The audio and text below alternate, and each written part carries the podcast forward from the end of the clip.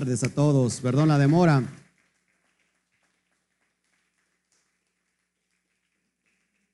Gloria al Eterno. Qué bueno que están con nosotros nuevamente. La verdad es que estamos aquí muy apurados, pero muy interesados en otorgar la porción de esta semana. Gloria al Eterno. Hoy tenemos una, una eh, enseñanza bien importante. Te pido que, que me cheques por ahí el audio, todas las cuestiones técnicas.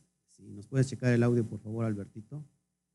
Por favor, para que podamos nosotros estar metiéndonos de lleno a esta enseñanza que sin duda nos va a traer mucho mayor conocimiento. Hoy estamos ya directamente con nuestros, la imagen ya salgo yo en pantalla, literalmente estábamos hace un ratito este, aquí enseñando como privadamente, pero bueno, les compartimos el, audio. Le compartimos el estudio, aunque sea a través de audio. ¿Sí? Si nos pueden ayudar a compartir, por favor, que estamos ya en vivo. Perdóneme, por favor, estamos buscando aquí soluciones de, cómo este, transmitir también como lo hemos estado haciendo desde, también desde Facebook, para que estemos ya todos listos. Qué bueno, ya están conectando. Shalom, Luis Pérez, aquí de vuelta a escuchar. Amén. Amén. Ignacio Hernández, amén. Vamos a compartir, por favor, déjeme hacer, hacer eh, esto, compartir para que todos ya estemos listos para esta paracha. Va a ser muy importante, muy interesante. Así que si, si nos pueden ayudar compartiendo, por favor. Chécame el audio, ¿todo está bien para el audio? Todo está excelente. Ok, déjeme poner aquí en vivo. Ahora, por sí creo que está un poquito baja la señal. Hemos tenido problemas con, la transmisión. Espero que todo esté listo y que no haya ningún problema. Amén. Bueno, saludamos a todos. Gloria al Eterno. Hoy nos encontramos muy felices, saque sus notas porque hoy va a apuntar mucho.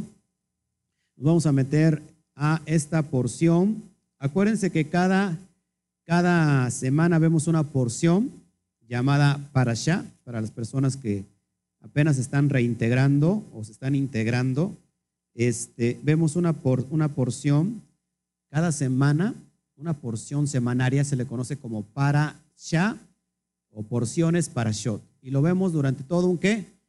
Todo el año estudiamos la, la Torah, estudiamos los cinco libros de, de Moshe y, y, cada semana estamos viendo, sacando una aplicación espiritual para nuestra vida.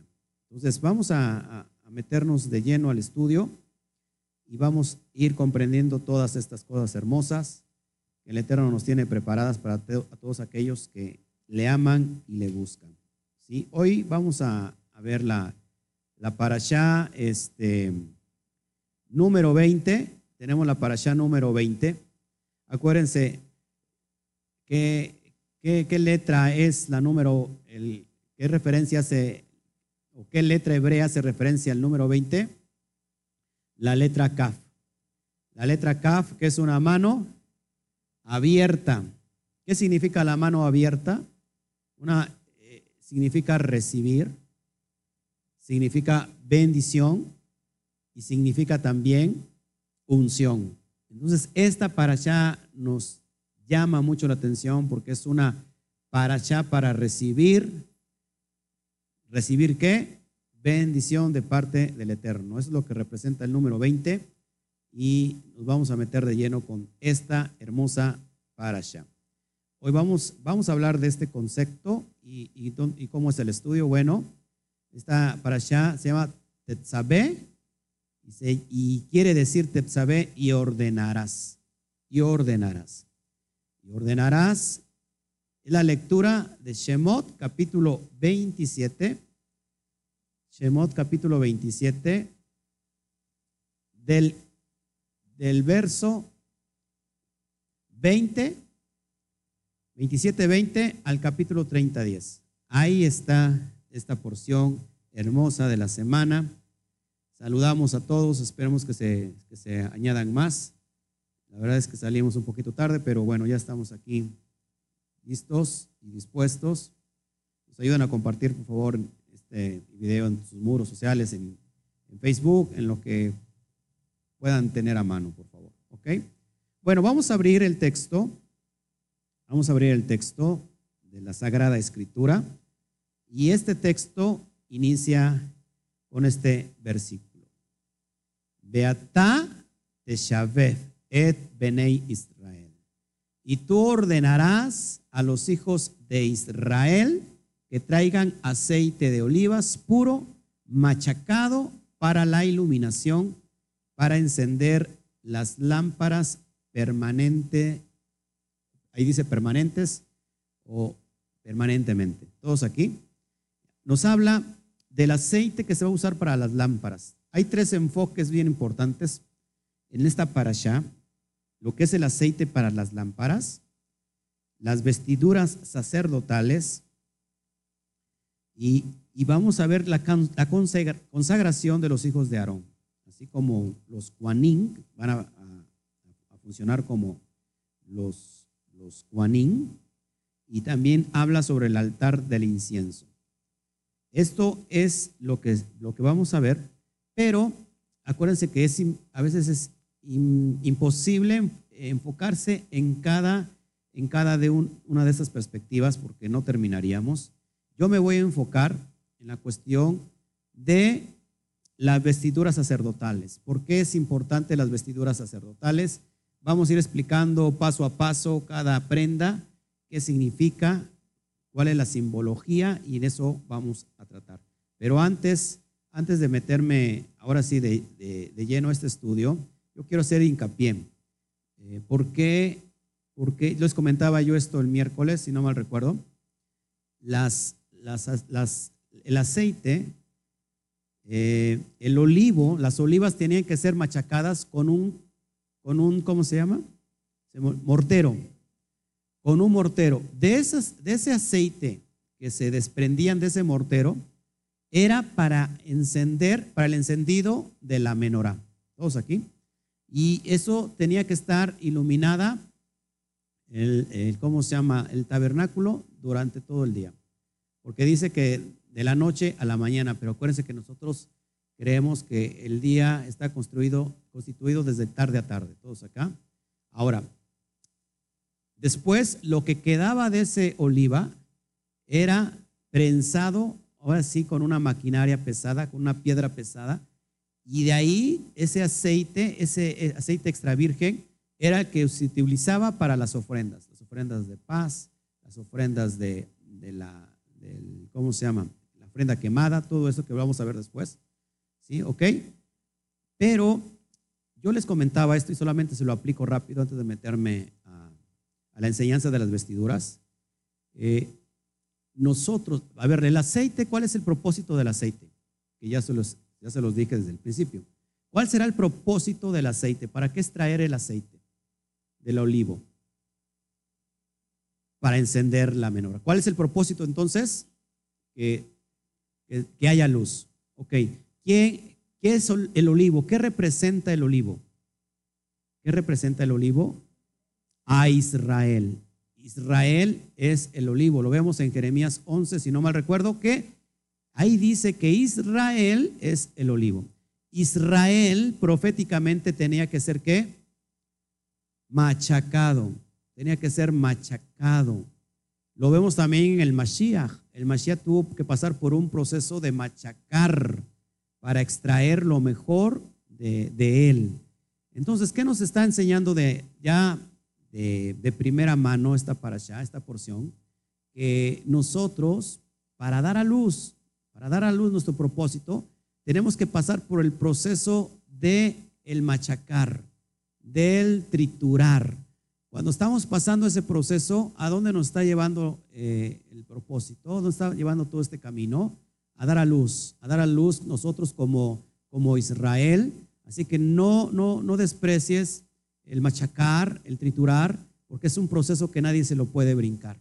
Y cuando nosotros hemos pasado por ese proceso, ¿cuál va a ser el, propósito? Dar a luz. Por eso a Israel se le encomendó que, el, que, Israel iba a ser la luz a las naciones.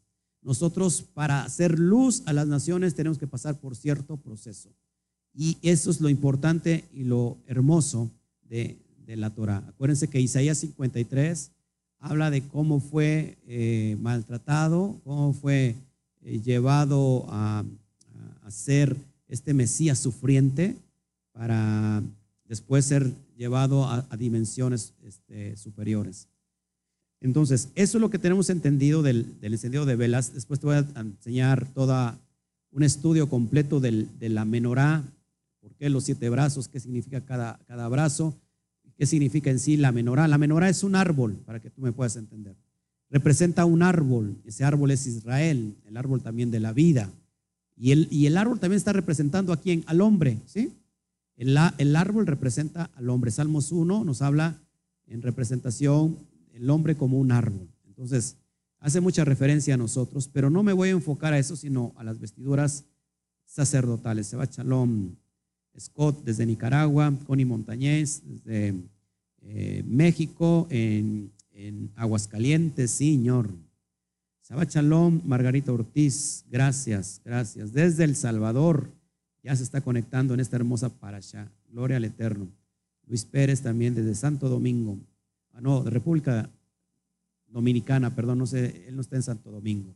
Bueno, entonces prepárese para, para ir eh, descubriendo toda esta cuestión de las vestiduras sacerdotales. ¿A quién le interesa eh, las, vestiduras sacerdotales? Usted puede decir, pues a mí, eh, yo creo que eso era para la antigüedad, ya no hay templo, no hay nadie que se pueda vestir, pero sí hace referencia a lo espiritual. Y quiero, y quiero que conozcamos por qué eh, todas estas vestiduras, en qué consistían y cuáles eran los requisitos. Eh, Shabbat Shalom, Consuelo González, desde ya desde New Jersey, también ya está conectada, qué bueno. Cada día crecen más los espectadores, estamos trayendo esta bendita Torah, esta bendita verdad y, bueno, estamos creciendo todos juntos. Bueno, para eso, por favor, si tú puedes abrir eh, la, la, porción de Shemot 28.4, la porción de, o hay Éxodo, por favor, 28.4. Y vamos a ver estas vestiduras, de qué tratan, son hermosas. Las vestiduras que hará son estas, el pectoral, el efod, el manto, la túnica bordada a cuadros, en el original es a cuadros, la mitra y el cinturón. Hagan pues las vestiduras sagradas para Aarón, tu hermano, y para sus hijos, para que sean mis qué, mis cuanim para que sean mis sacerdotes. Todos hasta aquí. Y vamos a ir paso a paso. Vamos a, ver qué es el pectoral, qué es el manto, el efod, la túnica bordada, la mitra, el cinturón y hasta los calzoncillos. Vamos a, vamos a ir entendiendo todo eso. ¿Para qué un, un, un cohen se tenía que vestir? Muchas veces nosotros venimos vestidos como nos da la regalada gana a estar en la presencia del Eterno. Y creo que es de aquí vamos a aprender mucho. Amén. Bueno, vamos a, vamos a ver, mira, esta es la vestidura, eh, lo que estás viendo en pantalla, esta es la vestidura de un, de un Cohen Hagadol. Acuérdate, no todos, no todos se vestían igual, solamente esta vestidura que voy a, mar, que voy a, trazar aquí es la vestidura del Cohen Hagadol. Es decir, lo que se le ha conocido como el sumo sacerdote. ¿Todos hasta aquí? el Cohen Hagadol. Vamos a ver cada una de estas prendas y todas, todas son proféticas. Shabbat Shalom desde Alemania. Francisco Herrera, me imagino, desde Alemania. Chúpale pichón, ¿eh? Desde Alemania. Aplausos, Alemania. Ya estamos llegando también a Europa.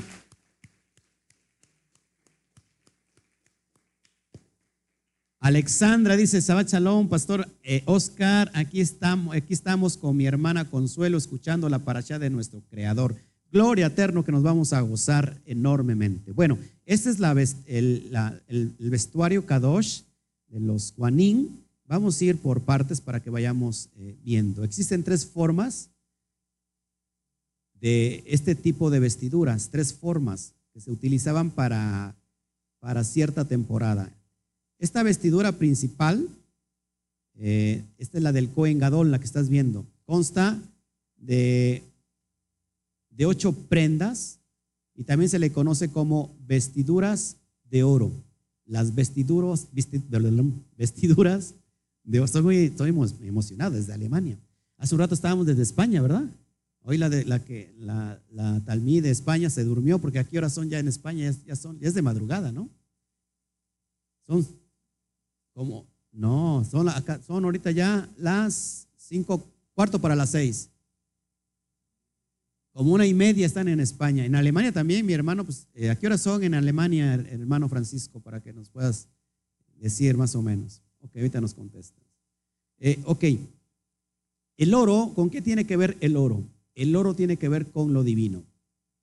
El oro tiene que ver con la realeza. Por eso es bien importante que estas vestiduras son conocidas como vestiduras de oro. ¿Todos aquí? Otro, otro es el vestuario que se ocupa para el día de Yom Kippur. ¿Se acuerdan cómo se vestía el, el Cohen en Yom Kippur?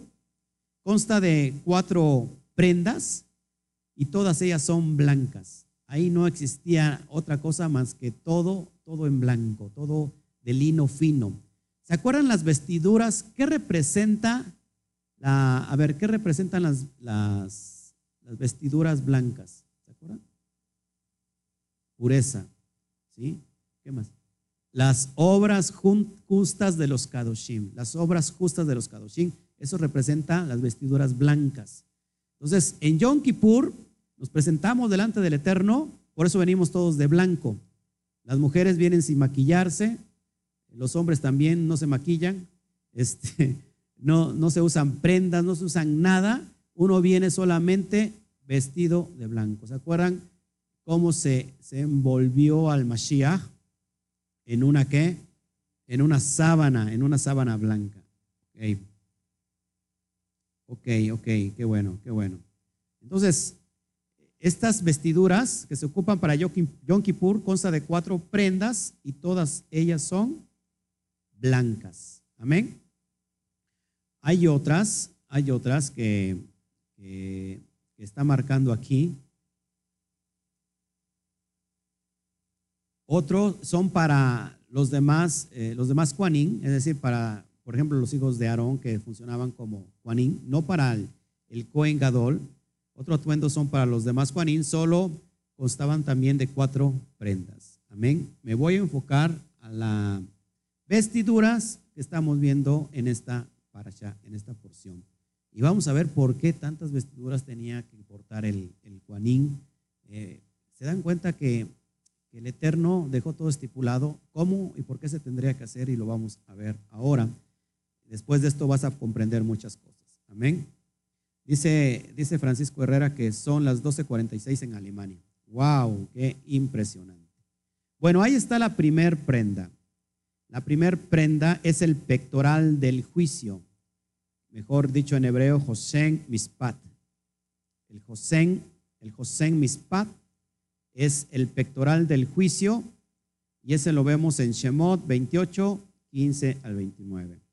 Este, este pectoral está fijado por delante del efod, estaba adornado por 12 piedras preciosas, cada una grabada con el nombre de las tribus de Israel. Consistía en una tableta cuadrada de oro donde el Cohen, el Gadol, el sumo sacerdote, portaba los Urim y los Tumim. Cada piedra que estaba ahí, hermanos, estaba inscrito los doce nombres de las doce tribus de Israel. Y estas, esta, estas piedras eh, estaban en el pecho del Cohen Gadol, porque cuando él ministraba la presencia del Eterno y entraba al lugar Kadosh Kadoshin, al lugar santísimo, no entraba solamente él, sino entraba todo su pueblo delante de la presencia del Eterno. Eso es bien impresionante porque nos da mucha luz a todo lo que les quiero enseñar. O sea que en el pectoral aparecen, fíjese, solo 20 letras de las 22 letras hebreas que conocemos. ¿Cuántas, 22, ¿Cuántas letras son? Lo que estábamos estudiando en la mañana. Son 22 letras. Bueno, en el pectoral aparecen solo 20 letras de las 22 totales del alefato hebreo la letra Het y la letra Tet no aparecen. ¿Por qué no aparecen? Porque de estas letras juntas están incluidas en la palabra hebrea hatá, cuyo significado es pecado.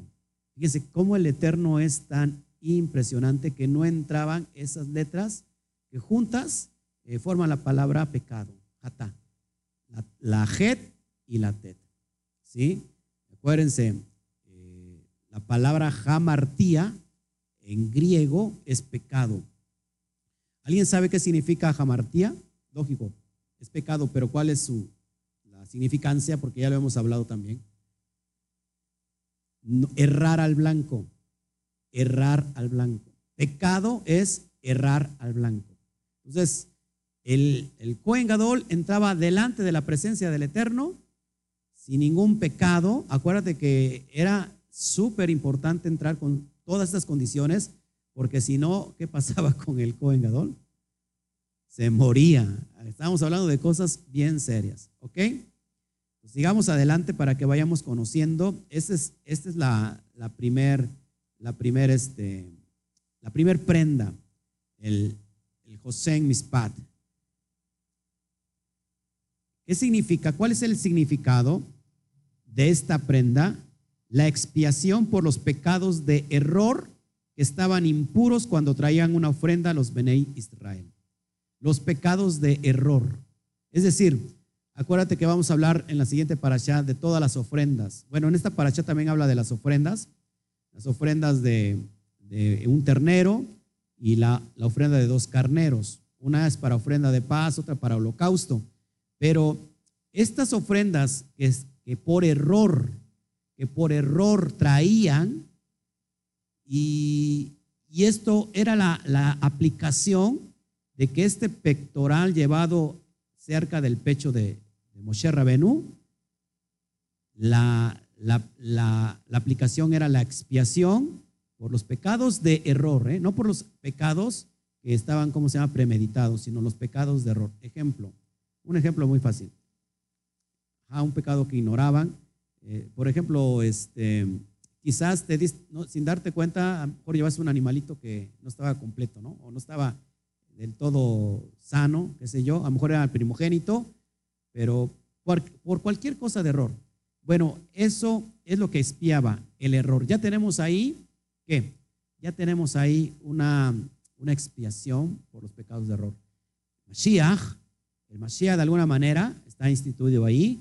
El Mashiach como el Cohen Gadol, como sumo sacerdote, entra delante de la presencia para justificar, para espiar cualquier pecado de ignorancia del pueblo de Israel. Ojo aquí. ¿Sale? Nos sigamos adelante, Shabbat Shalom. Ivonne, gracias, gracias por estar con nosotros. Lo agradecemos. Vamos con la siguiente, la siguiente prenda. Lo que estás viendo es el efot el efod. El efod es ese como que estaba bordado con hilos de oro. Ahorita vas a ver todas estas, estas cuestiones. El efod es, la, es esa prenda que ves como rayadita, lo que ves así como rayadito. Era como un delantal tanto para del frente como para atrás. ¿Sí? Este es el efod, colores específicos. Lo que estás viendo en pantalla es el color específico que tenía que ser usado. Y ahorita vamos a ver por qué. Es un chaleco o delantal ricamente bordado de hilos de oro, de lana, de lana celeste, de lana púrpura, lana carmesí y lino, retenido por dos piedras de ónice o de onix en los hombros. Los hombros son las doce tribus de Israel están grabados, fíjese eh, los nombres. En cada piedra de onix había seis nombres y seis nombres. Estaban grabados sobre estas dos piedras, seis en cada piedra. Acuérdate que piedra, ya lo he explicado también, hace referencia a piedra con hijos. Piedra, hijos. Ebenin, si no me recuerdo. Cuando Mashiach, ¿se acuerdan cuando Mashiach dijo, porque si las piedras aún Si ustedes callaran aún de estas piedras, se, levantaría alabanza. Bueno, la piedra está conectado con, con los hijos y con el padre, porque af significa a padre. Después vamos a dar esa explicación. No es, no es el, el momento aquí. ¿Ok? Este es el efod. ¿Y cuál es el significado del efod? Bien importante. La expiación, la expiación perdón, por los pecados de idolatría. La expiación por los pecados de idolatría. ¿Te das cuenta que cada prenda está apuntando a algo? O sea, ¿por qué el Eterno, por qué el Eterno es tan misericordioso? ¿Por qué el Eterno está lleno de gracia hacia todos los hijos, los Bene Israel? Porque Él pensó en cada detalle. Porque Él sabía que somos vulnerables y que de alguna manera vamos a estar fallando. A veces sin querer, a veces queriendo. ¿Cómo era la caja que contenía, por ejemplo, el testimonio del pacto? El Aarón Haedut, que significa la, la ¿cómo se llama?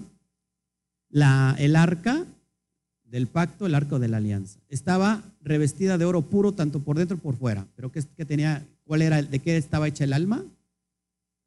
De madera, de madera de acacia. ¿Por qué? Porque de alguna manera la, madera de acacia representa que la vulnerabilidad. ¿Sale? El altar del incienso igual estaba formado con eso. Porque de, todo, de, alguna u otra manera sabe que el Eterno que somos vulnerables.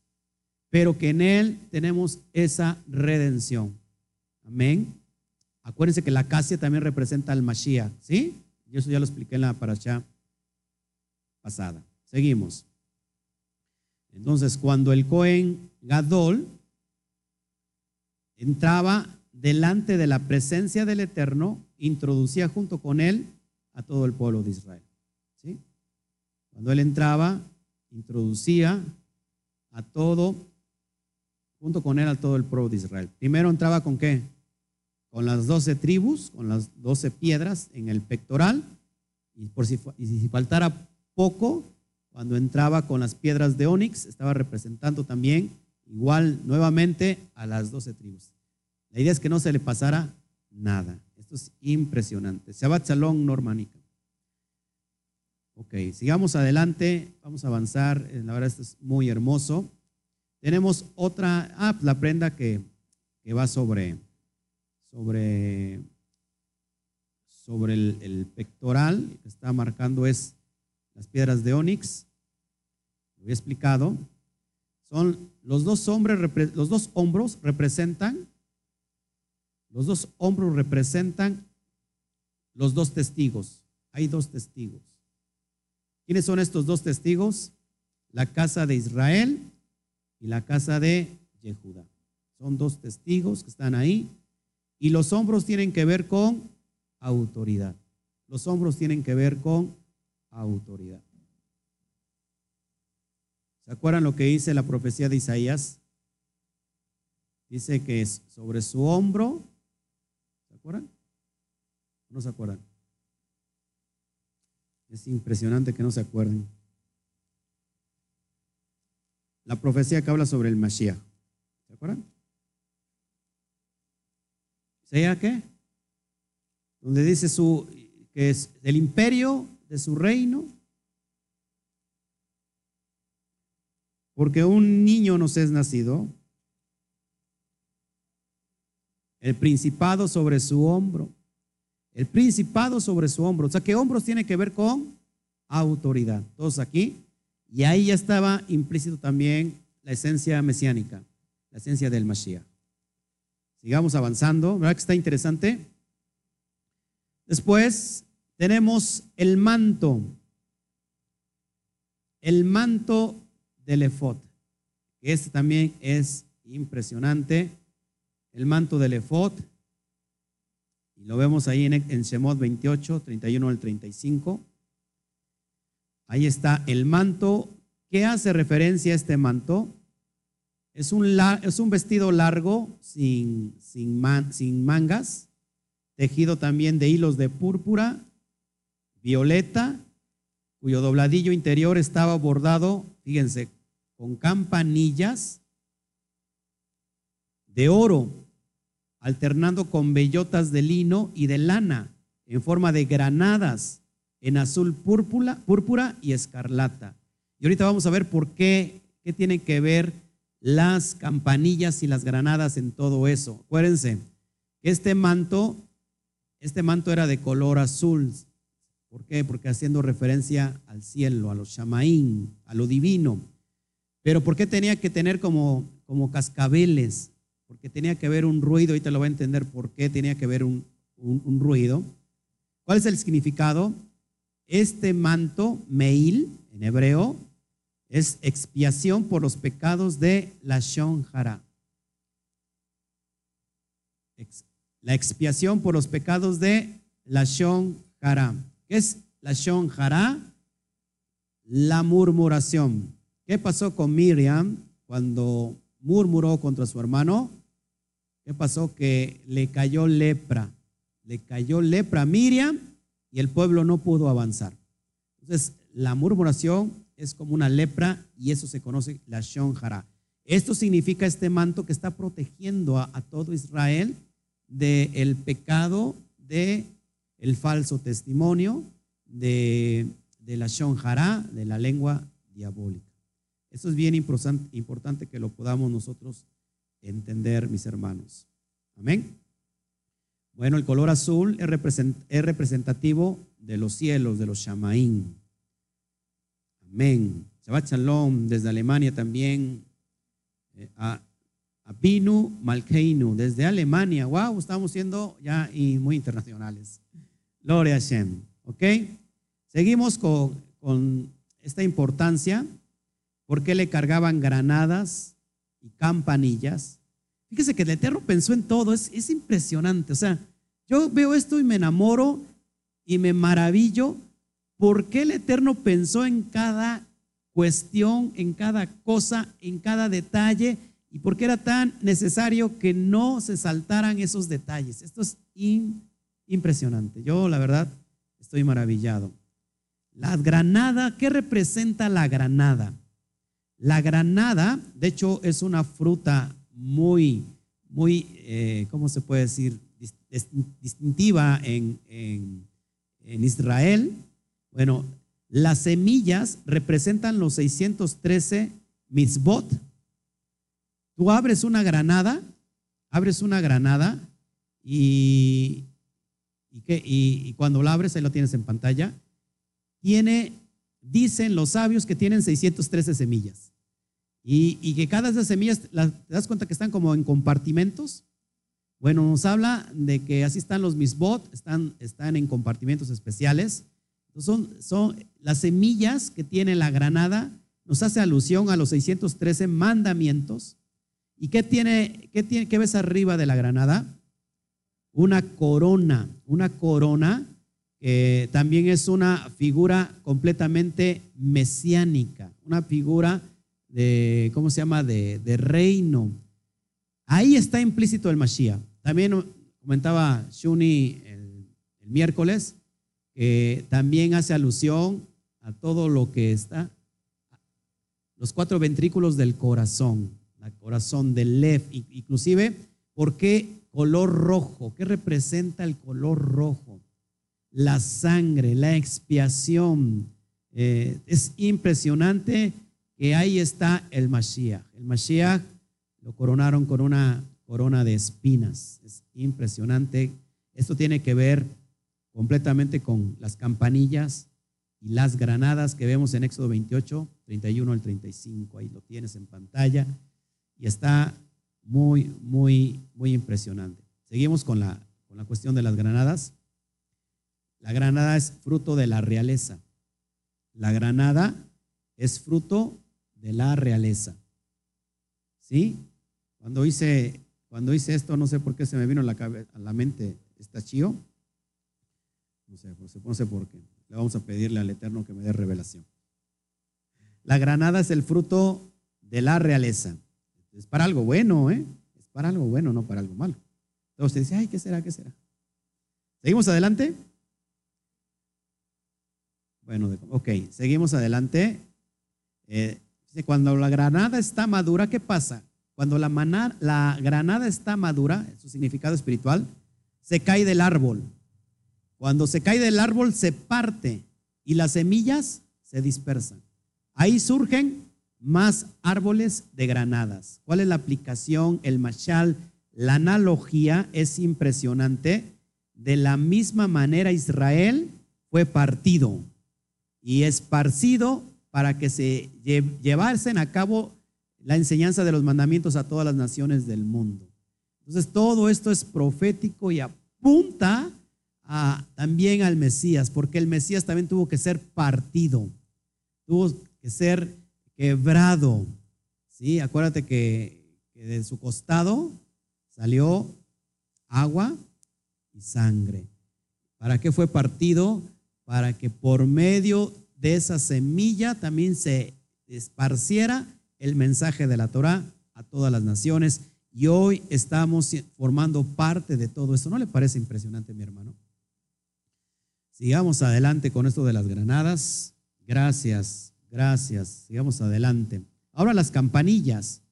Las campanillas anunciaban que había actividad dentro del lugar santísimo. Lo contrario es que esta persona había muerto. ¿Sí? Lo contrario es que estas personas habían muerto.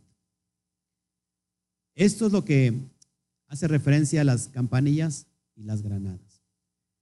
Tiene que haber un movimiento, tiene que haber un sonido. Acuérdense, hoy estas campanillas siguen sonando en todas las naciones. Cuando estamos nosotros, hoy mismo estamos haciendo, sonando las, haciendo sonar las campanillas. Y mira, hasta Alemania están siendo escuchadas esas campanillas. Porque el Evangelio tiene que ser escuchado. Tiene, tiene que causar un sonido, tiene que causar un, un ruido. Y es lo que estamos haciendo en función de impartir la Torah. Todos aquí. Entonces, cada vez que nosotros también, fíjate, esto me está llegando a mi, a mi rúa. Si yo dejo de hablar, de comunicar la Torah, muero. Cuando una persona se consume en sí misma y deja de hablar la Torah, esa persona está muerta, aunque esté viva. Significa que está, está viviendo una muerte espiritual. Todos aquí. Por eso el mensaje, el mensaje lo tenemos que hablar. ¿Qué, qué nos está enseñando esta, esta campanillas en tu vida? Ustedes como, como un Cohen Gadol, y usted dice, ¿por qué soy un Cohen Gadol? Porque acuérdense que el templo ya no está levantado. ¿Cuál es el templo? Cuando Pablo decía es que el eterno Yahweh no habita en templos hechas de manos de hombres. ¿En dónde está habitando? Y decía Pablo, no, eh, no se les olvide que ustedes son el templo del Ruach Kodesh. Nuestro templo, perdón, nuestro cuerpo es el templo, el Beit Hamidash. Está levantado ahora en mí, en mi corazón. Entonces yo tengo que estar ministrando, a ti te toca ministrar particularmente la presencia del Eterno. Por eso es muy importante que el Mashiach dijo a sus discípulos, vayan y hagan discípulos a las naciones. Hagan, hagan ruido con el Evangelio, hagan ruido con la Besoró, hablen de la Torah. Y es lo que está pasando. Cuando tú dejas de hablar, en el mundo espiritual estás muerto. ¿Todos aquí? Por eso es, bien impresionante esto que estamos viendo. Bueno, vamos a ver entonces el, el, el vestuario que sigue, Misnefet, así se le conoce, así como lo escuchas, Misnefet. ¿Qué tiene que, ver Misnefet? También se conoce como mitra, tiara o turbante. Eh, es bien importante explicar esto, porque este turbante no tiene nada que ver con la kipá. ¿eh? La kipá ya es una, eh, ¿cómo se puede decir? Ya vino después, y eso solamente es desde la perspectiva judía. Este turbante solo lo usaba el Cohen Gadol. Dice, este es una especie de turbante de lino, aquella del, del sumo sacerdote era mayor que las, que portaban los demás Juanim. En el caso del Cohen Gadol, eh, el lino era enrollado para formar una especie de turbante ancho, análogo en apariencia a un actual sombrero de cocinero. Para, ¿Recuerdan cómo es así más o menos, esparcido. Dice, con techo plano, aquellas de los demás Juanín tomaban formas cónicas. A cada uno de ellas se les conocía como Mikabat, a los turbantes de los Juanín menores. ¿sí? Por ejemplo, mi hermana, mi hermana este, Luz, mi mamá, se enrollan la cabeza también, ¿no? Con, un, con un manto y es una especie de turbante. ¿Qué significa que las mujeres, porque cuando nosotros oramos, estamos escudriñando la Torah, ¿por qué las mujeres se tienen que cubrir la cabeza? Porque están sujetas al Todopoderoso. Es decir, estoy sujeta Está hablando de sujeta, ¿eh? de sujetarse, para que no me, no me malentiende. Estoy sujeta al Todopoderoso. Por eso a la mujer se le, da, se le da el pelo. El pelo, el pelo eh, la mantiene de estar cubierta delante de Hashem. Cuando está en la quejilá, se cubre usted la cabeza. A lo mejor usted no puede andar como mi hermana Luz todo el tiempo, con, con, un, con un manto, bueno, pero que le sirve entonces su pelo de, manto, según lo establecido por Rab Shaul. Y e, es en esta cuestión que cuando una mujer está sujeta, número uno, a su marido, o número uno al Eterno, ¿no? Pero sujeta en, eh, en, ¿cómo se llama? En orden, está sujeta a su marido, porque su marido ha dejado sujeta y se sujetó al Eterno, al Todopoderoso. ¿Todos aquí? ¿Sí? Ahora, ¿qué va a decir? La mujer entonces que está soltera ya no se pone manto. La mujer que está soltera tiene un marido que es el Eterno, el Todopoderoso. Entonces se conecta con él y se pone su cubierta. ¿Todos hasta aquí? Está muy interesante esto. ¿Cuál es el significado del, del turbante de la mitra del misnepet? Santidad al Eterno. Es decir, estoy apartado desde cabeza a los pies. Mis pensamientos le pertenecen al Eterno. Expiación también por el pecado de arrogancia. De arrogancia. Una persona que es orgullosa necesita quitar su orgullo. Y el orgullo empieza desde la cabeza. El orgullo empieza desde el pensamiento. Y el orgullo, ¿por qué en la cabeza? Porque la, cabeza es la parte más alta de, del cuerpo. La cabeza es la parte más alta del cuerpo. Cuando uno es humilde, el humilde empieza desde los pies, desde abajo. Por eso el Mashiach lavó los pies de sus talmidín. En cuestión de servicio se puso la faja de servicio y así nosotros tenemos que hacer. Eh, quitar el orgullo es lo básico, es el cli, que tenemos que tener el recipiente para que entonces las cosas del Eterno puedan funcionar a través de nosotros. Nosotros como el Cohen Gadol, todos los maridos son el Cohen Gadol de su casa. Son los que ministran a su esposa, los que ministran a sus hijos. ¿Sí? Aquí cuando la mujer ya termina ministrando al marido, entonces acá está pasando algo diferente, está pasando algo raro, no sé si me explico. Entonces, eh, es por eso que ustedes varones que me están viendo tienen que tomar la responsabilidad. Normalmente a la mujer se le considera el sexo débil, ¿no? Así se le considera, pero en realidad, por medio de la experiencia, yo creo que la mujer es el sexo fuerte. Es una leona dormida. Nada más despierten a mi hermana y, verán. Ya mi cuñado, la verdad es que dice, ¿para qué lo experimento? Yo ya lo experimenté muchas veces, déjalo así, este cuñado, así está muy bien. ¿Qué pasa cuando una mujer, cuando una mujer le da gripa, la mujer sigue trabajando, sigue lavando los trastes, sigue con su trabajo normal, como si nada, si le da gripa, se siente un poquito mal, pero ahí anda arriba. ¿Qué pasa cuando al varón le da gripa? Uh, ya siente que se muere. Siente que se muere el varón. ¿No? Pero es el, el sexo fuerte. La verdad es que, híjole, no, no, no creo. Eh, ¿Sí? ¿Estamos aquí? Bueno, entonces, todos los varones tienen que ser el Cohen de su casa. Amén. A ver que se escuchen los varones. Amén. Bueno. Amén. Ok. Y cuando no hay varón, le toca a la mujer. ¿Sí? Pero todos tienen que estar en la misma condición. Acá me preguntan.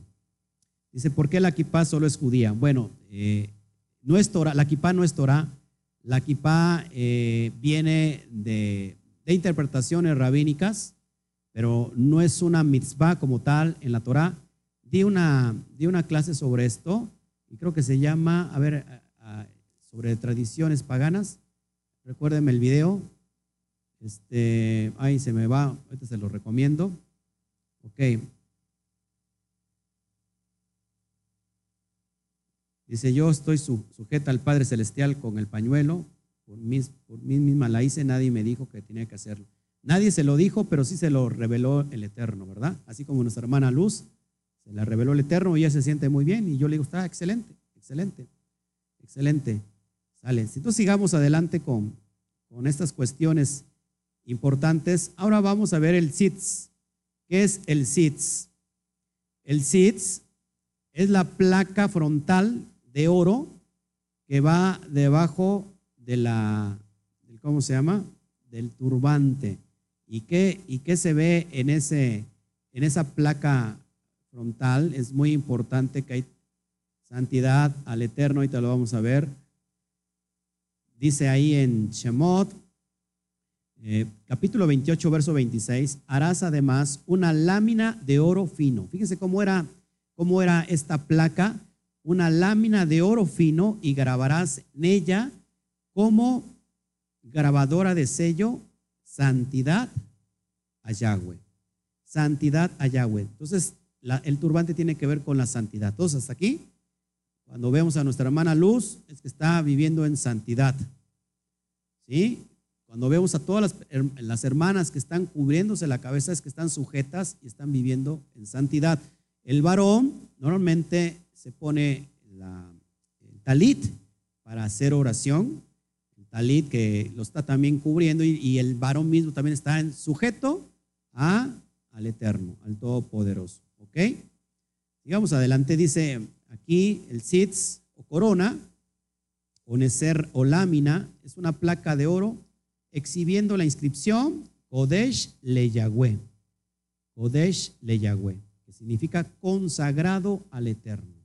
Es decir, aquí vemos una señal profética bien poderosa que en tu mente tiene que estar inscrito el nombre del Yud Kei que significa consagrado al Eterno.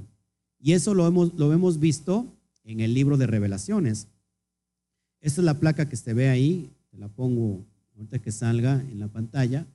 Es la placa que se ve ahí si lo quieres copiar. Ahí dice eh, Consagración a Yud Kei Bat ¿Ok?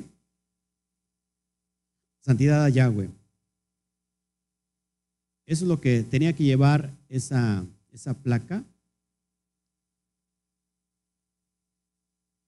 Kodesh le Yahweh. Bueno, seguimos. Estaba fijada en la parte delantera de, del turbante y estaba eh, sujetada por un hilo de púrpura violeta, de modo que reposaba sobre la frente del Cohen Gadol. Eso tenía que estar ahí marcado. Amén. Vamos a ver lo que dice el libro de revelaciones. Fíjate, sobre la importancia de, de este, por qué el nombre del Todopoderoso en la frente, que eso es algo profético, este es algo, es una señal profética. ¿Se acuerdan que también señal se escribe con Aleph, Bab, Taf? Y suena también como Ot, Ot como señal, como signo, ¿sí se acuerdan? Fíjate lo que dice Revelaciones 9.4, Apocalipsis.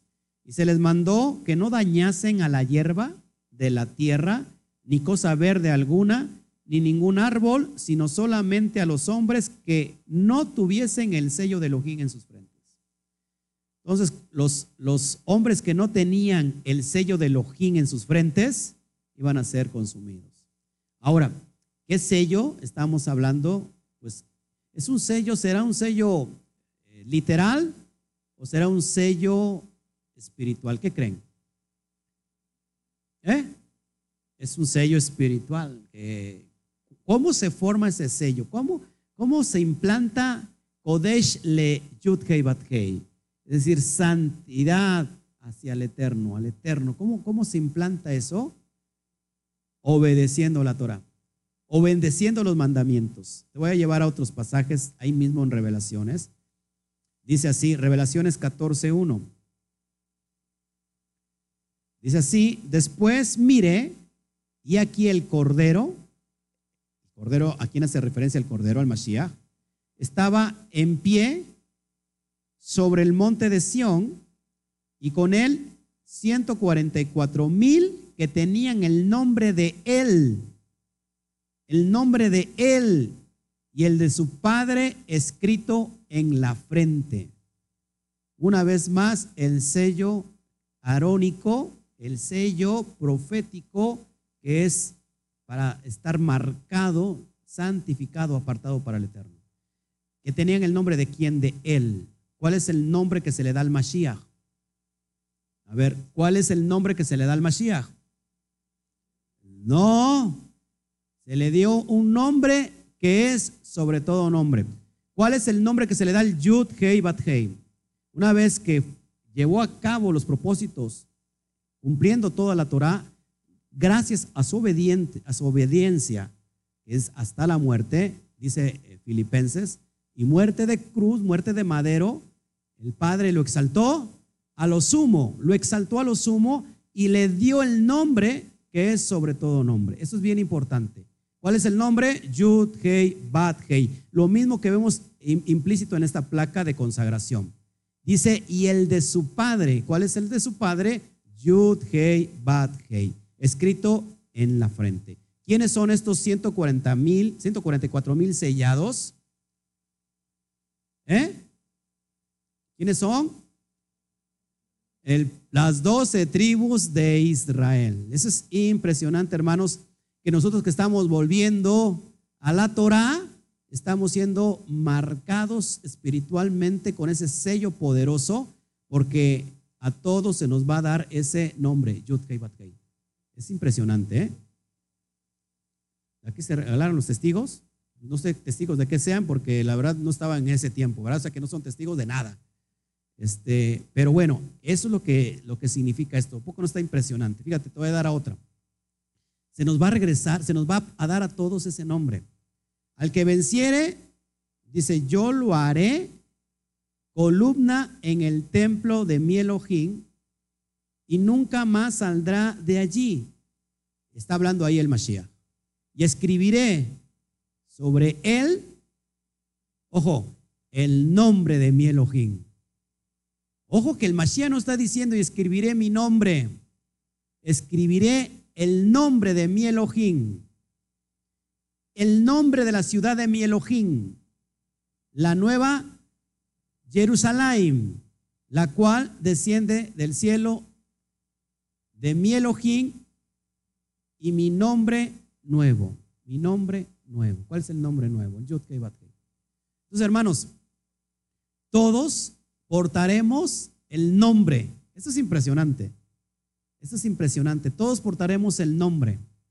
Porque ese nombre, en ese nombre hay poder, hay salvación. ¿Sí? Invocarán el nombre de Yud Kei dice Joel, van a ser salvos. ¿Sí? ¿De dónde viene la salvación?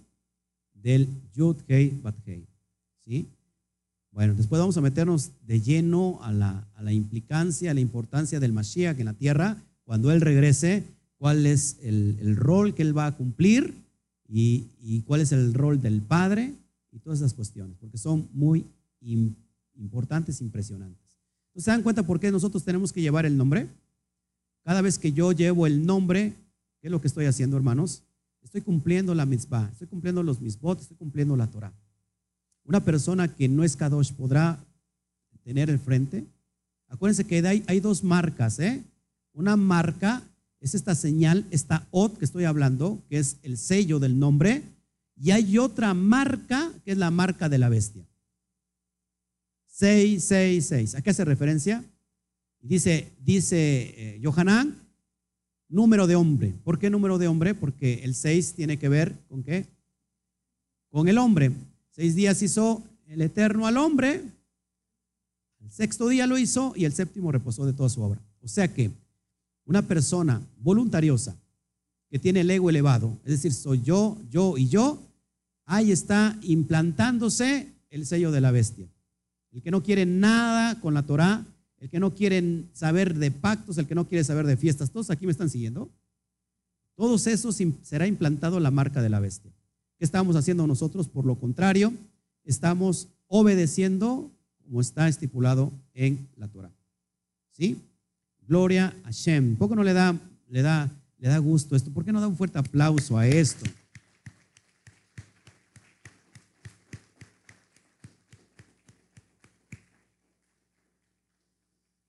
Wow, seguimos, seguimos, eso es impresionante. Bueno, vamos a ver ahora el APNET.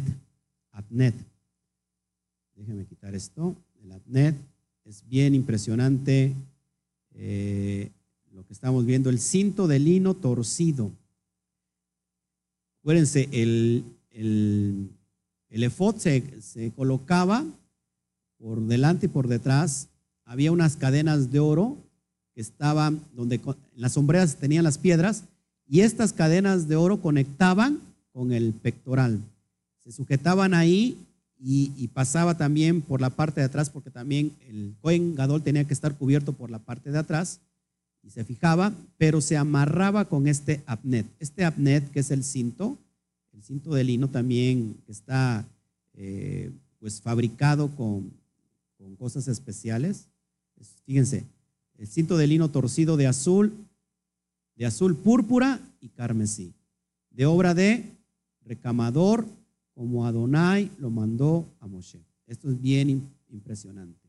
Todos estos elementos, todos estos colores tienen que ver también con, con el Beit Hamidash, con el Mishkan, con el templo, con el tabernáculo de reunión, que llevaban continuamente todos estos colores. Eh, colores de la realeza colores que tienen que ver con el cielo, con los shamaín, colores que tienen que ver con, la salvación, con la, con la sangre. Que iba a ser derramada ahí. Cinto de lino torcido, el apnet, es el cinto del Cohen Gadol.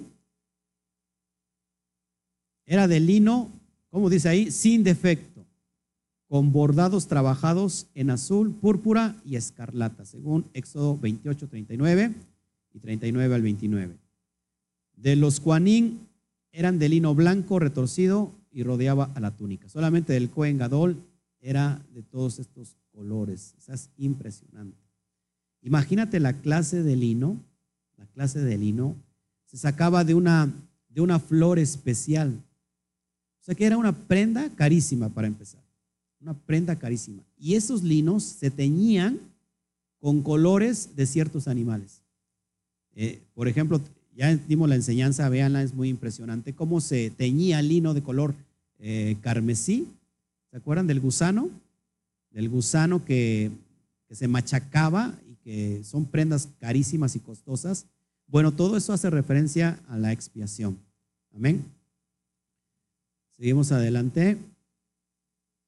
Cinturón. Bueno, pues, cinturón es cuando le dijo a, ¿te acuerdas cuando le dijo a Job, a Job, fájate, fájate porque ahora yo soy el que te voy a hablar. Fajarse significa sujetarse a la autoridad. Es decir, me voy a fajar, me, voy a, sujetar a tu autoridad también. Este, eso es lo que viene significando el cinturón. Fajarse, fajarse como debe de ser.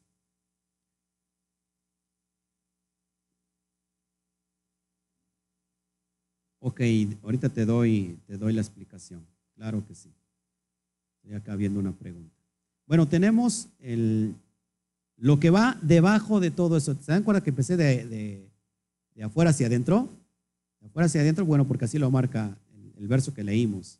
Bueno, ahí tenemos el manto o túnica a cuadros. Eso lo vemos en Shemot 29.4. Se llama Ketonet Tashbetz. Así se llama y es un manto, ahí lo pongo, es una túnica hecha de lino puro también, pero de cuerpo entero, cubriendo desde el cuello hasta los pies, con mangas hasta las muñecas.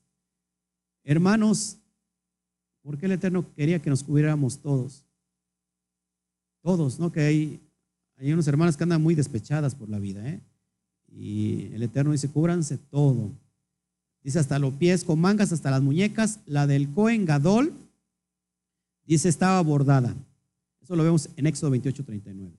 Los de los demás Juanín eran sencillas. Éxodo Shemot 24, 40. ¿Cuál es el significado? Expiación por asesinatos. La expiación por asesinatos. Sí, dice nuestra hermana, esta, esa túnica se ve linda, esa vestidura se ve linda, sí. Yo ya la quisiera para, para un Shabbat. Muchos dijeran la quisiera para un domingo, porque todavía son domingueros, pero nosotros la quisiéramos para un Shabbat. ¿Todos aquí estamos aprendiendo o no? Seguimos, seguimos. Usted a lo mejor no le da tiempo a apuntarlo, pero ya tiene el video para que lo vea ratito en casita. Y vamos hasta lo más íntimo. Los miknasaim, que son los calzoncillos de lino. ¿Cómo eran estos calzoncillos? Era una especie de pantalones de lino. ¿Hasta dónde? Hasta las rodillas, para cubrir su desnudez. Éxodo 28, 47. El Eterno cuida todos los detalles. Un hombre no se le podía, fíjense, me voy a parar tantito porque pues, total ahorita está ahí la imagen.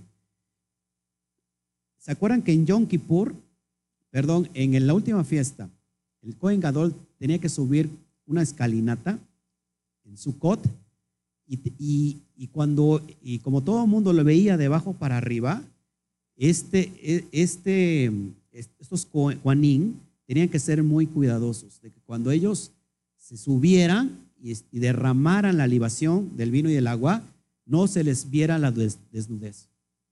El Padre cuidaba todas las cosas. ¿Qué pasaba por, qué pasa en lo contrario hoy en el ambiente judío? La, eh, la, perspectiva judía tiene muchas cosas preciosas y hermosas. Lo dije hace un rato, no por en vano han, de balde han pasado tantos años con la Torah, pero están llenos de muchos rituales de hombres. ¿Sabes que en el Shabbat eh, hay cierto eh, tipo de, judío que se hace tevilá cada Shabbat, antes de iniciar el Shabbat. ¿Y saben cómo lo hacen? ¿En qué forma lo hacen? Completamente desnudos. Completamente desnudos. Porque ellos se presentan supuestamente desnudos delante del Eterno. Pero fíjense la implicancia que tiene el Eterno de cuidar todos esos detalles.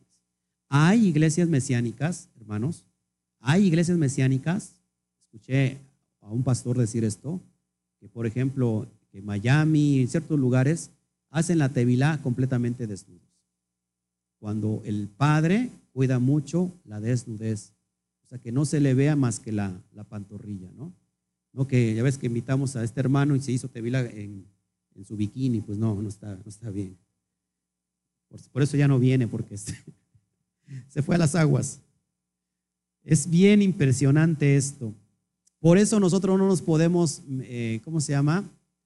Eh, no todo lo que venga de Judá, no, no todo de, que, de, lo que venga de los hermanos de, Judá, que los amamos, no todo, no todo, o sea, todo lo que brilla no es oro. ¿eh?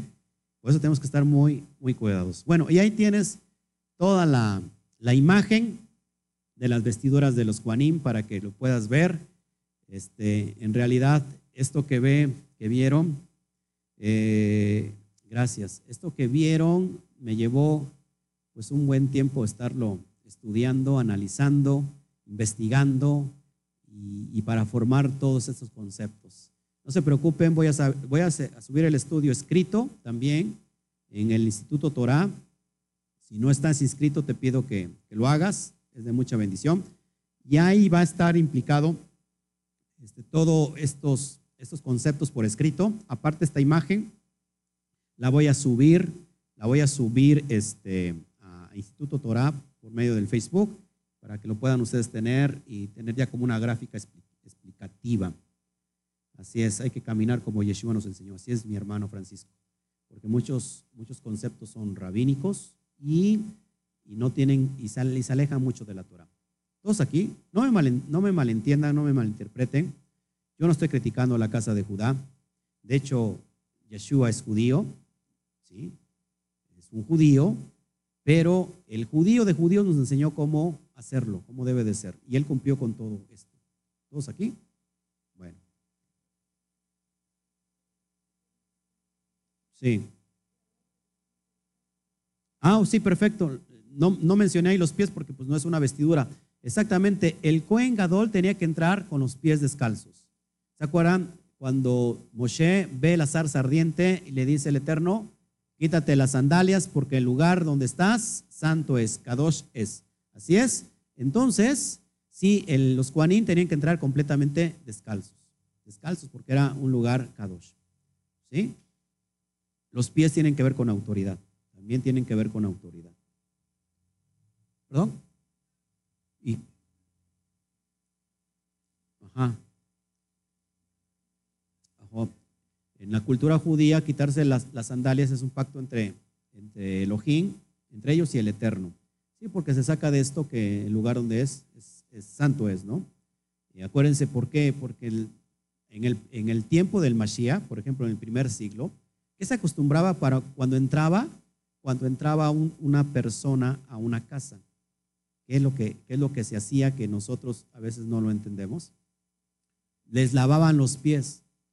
¿Por qué les lavaban los pies? Porque imagínate en esos tiempos terracería, caminaban por los mismos caminos las bestias de carga, los camellos, y de alguna manera todos los que pasaban por ahí se iban ensuciando de tierra, de polvo, de quizás de excremento, y entonces para pisar la casa de alguien, número uno, se tenía que quitar las sandalias y en ese momento lavar los pies.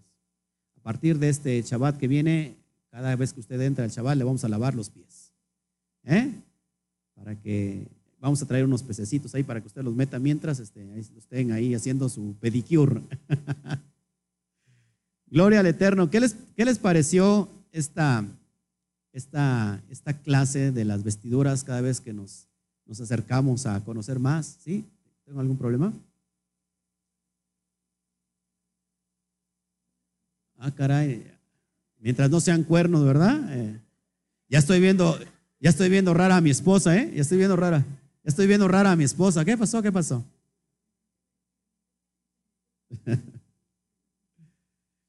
Acá Juan José Méndez me dice, ¿por qué el judío usa una kipá si no está en la Torah? Lo que pasa que muchos sectores eh, de, los judíos, hay, acuérdense que en los judíos hay muchas, ¿cómo se llama? muchas, muchas denominaciones. Están, por ejemplo, los ortodoxos, los ultraortodoxos. Hay varias secciones eh, y normalmente ellos se basan en la interpretación rabínica. ¿sí? No está en la Torah inscrito, no viene como una misma, pero de acuerdo a las tradiciones de los rabinos, ellos instituyen la kippah como una forma de tener cobertura de parte del Eterno. Pero sin embargo, acuérdense que no solamente la kipá la usan los judíos. ¿Quién más usa la kipá? Por ejemplo, Ismael, las naciones árabes, lo que, los que son del Islam, usan también su kipá. ¿Quién más? Los, los papas eh, de la Iglesia Católica, los cardenales, todos usan su kipá. Entonces, eh, son cuestiones, por eso digo que no todo lo que brilla es oro. Nosotros estamos cumpliendo lo que está escrito en la Torah. Todos aquí, mientras esté escrito en la Torah, hagámoslo como debe de ser. ¿Ok? Gracias, gracias por, todo esto. Vamos a la aplicación ya para cerrar, para cerrar este estudio. Así es, son tradiciones judías. Vamos a, a aplicar esta ¿Por qué la importancia de la vestimenta? Cuando la vestimenta de lino, ya lo escuchamos, dice el Abrid Hadashah, son las acciones justas de los Kadoshim. Un Kadoshim, un Kadosh, una persona santa, tiene que tener acciones justas. ¿Por qué? Porque está estudiando la Torah. Hay otra cosa que no solamente la vestidura, ¿qué pasaba cuando se quemaba incienso? ¿Para qué se quemaba incienso delante de la presencia del Eterno? ¿Cómo lo aplicamos hoy para nuestra vida? ¿Qué es el incienso? Las oraciones de los santos.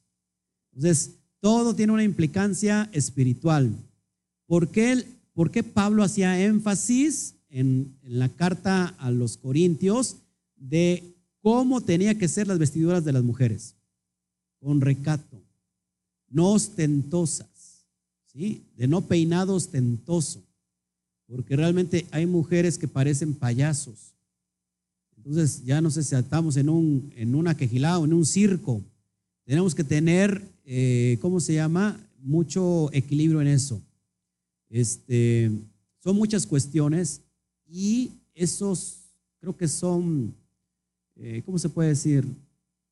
Eh, costumbres que tenemos que ir cambiando. ¿sí? Para agradarle al Eterno. Por eso, en el tiempo de Pablo, las pelonas eran mal vistas. ¿Por qué? Porque las pelonas representaban a las prostitutas. ¿Sí? Eran, eran sacerdotisas que se rapaban y, una, y ver en el tiempo de Pablo una persona prostituta en Corinto es que era una sacerdotisa. Y esas sacerdotisas tenían orgías, eran prostitutas, donde iban, donde iban los, los, sí, los marinos, lo que sea, y, ofrendaban, eh, ahora sí, su culto a sus dioses, exactamente, y tenían relaciones con estas prostitutas que estaban sirviendo en esos templos.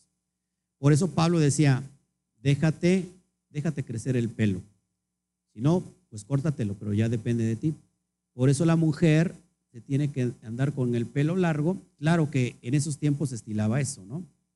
Pero por eso sacamos la referencia que hay que dejarse crecer el pelo, porque pues cuando andas en la calle, si no quieres llevar tu velo, tu pelo está cubriéndote, estás diciendo, estoy bajo la cobertura del, Eterno.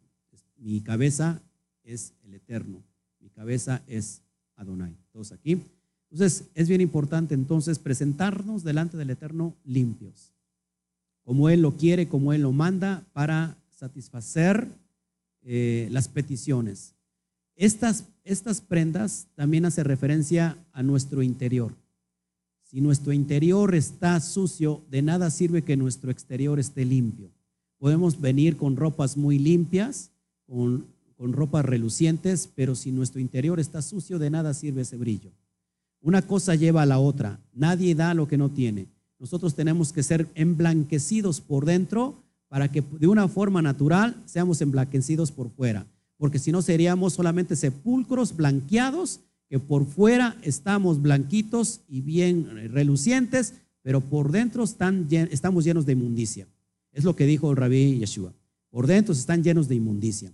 Eso se, eso se le llama como a, la hipocresía. Nosotros tenemos que relucir. Por eso el Aarón Haedut, la, el arca de la alianza, era hecha de oro por dentro, de oro fino por dentro y de oro, fuero, de oro, de oro fuero por.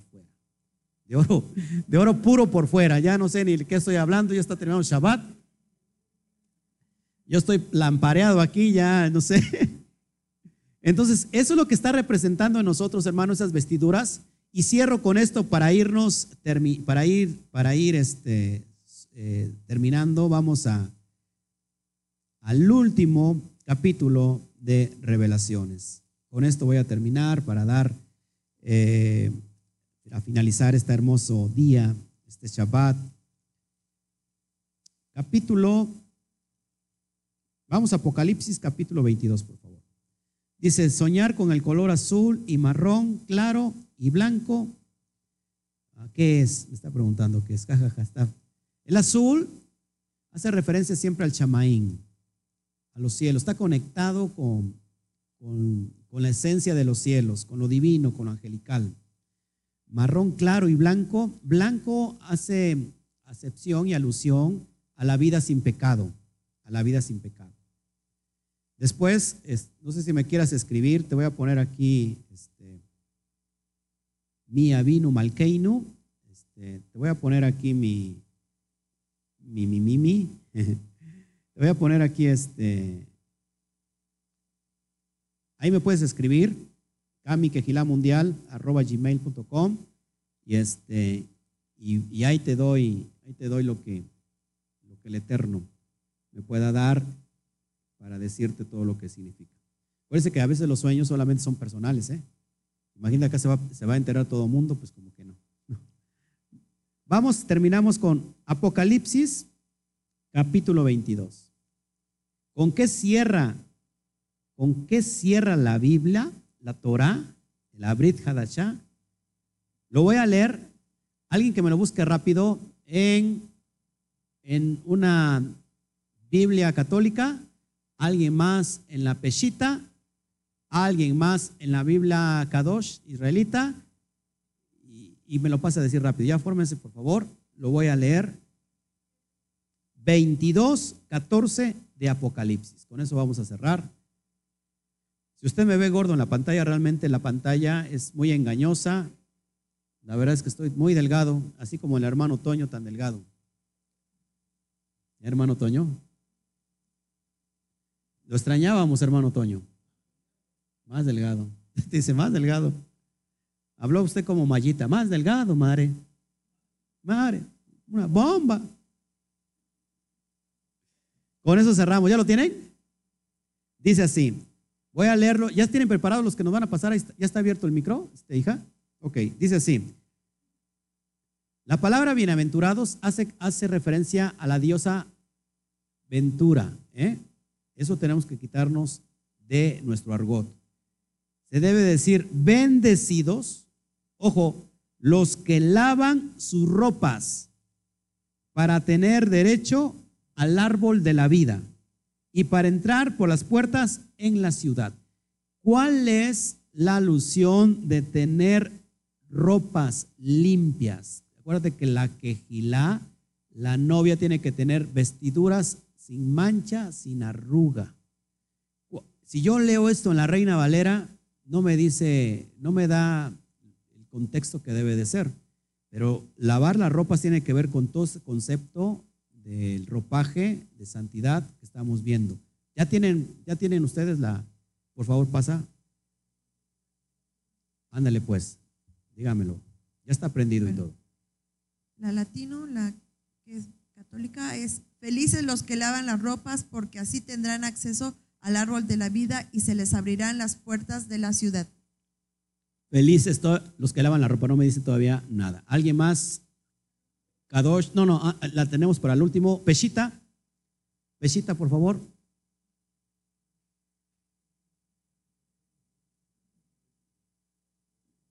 Aguas, aguas, pasa del otro lado para que no vayas a mover la cámara. Está viendo que nos costó. La pechita dice así, dichosos los que ponen por obra sus mandamientos para que obtengan el derecho al árbol de la vida y entren por las puertas de la ciudad. Vuélveme a leer, por favor, eso es impresionante. Dichosos los que ponen por obra sus mandamientos para que obtengan el, derecho al árbol de la vida y entren por las puertas de la ciudad. Dichosos son los que guardan los mandamientos. Ahí está la alusión con las ropas limpias, el ropaje limpio es con aquel que está guardando los mandamientos, pero todavía como que se queda escueto la pechita. Ahora sí pasamos a la Kadosh para que usted ahí lo ponga, lo, lea, y ahí la Kadosh nos va a decir más claro. Qué bendecidos son aquellos que guardan la Torah para que así tengan derecho a comer del árbol de la vida y para entrar por las puertas de la ciudad. Una vez más, bien fuerte. Qué bendecidos son aquellos que guardan la Torah para que así tengan derecho a comer del árbol de la vida y para entrar por las puertas de la ciudad. Qué bendecidos, gracias. Qué bendecidos son los que guardan la Torah. ¿Cuál es la alusión, el mashal de ropas limpias? Aquellos que están guardando la Torah. El guardar la Torah te mantiene con el ropaje blanco, limpio delante del Eterno, porque somos como un Cohen delante del Eterno, ministramos su presencia. Y vamos a entrar, ¿qué? Para tener derecho al árbol de la vida. ¿Cuál árbol de la vida? La inscripción del árbol de la vida que te lleva la dimensión de una vida eterna de abundancia. Y para entrar por las puertas de la ciudad, ¿cuál ciudad? La Nueva Jerusalén. Cuando haya cielos nuevos y, y tierra nueva, entonces entraremos ahí porque vamos a estar invitados, vamos, estamos invitados a, pertenecer al Malhut Shamaín y nuestras ropas tienen que ser blancas. Eso tiene que ver en absoluto con estar guardando todos los misbot de la Torah. Más los perros, dice el verso 15, más los perros están afuera. Y los hechiceros, los fornicarios, los homicidas, los idólatras y todo aquel que ama y hace mentira. Es lo contrario. Una persona que está limpia y se vuelve a ensuciar, no es un Benei Elohim. Esa persona es como el puerco, como el cerdo.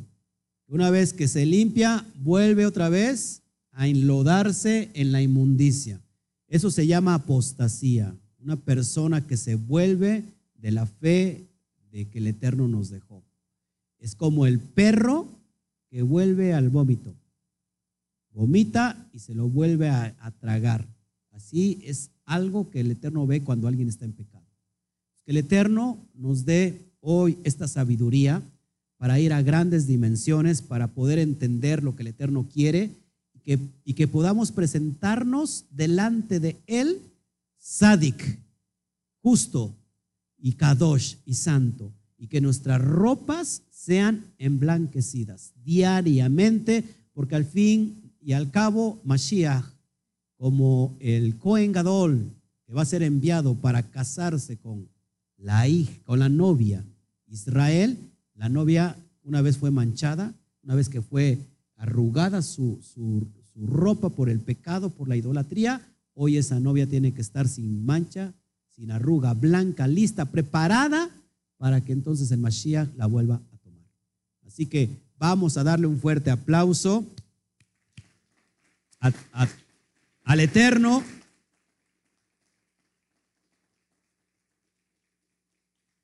Gloria al Eterno, pues hemos terminado esta porción hermosa, esta porción de esta para allá.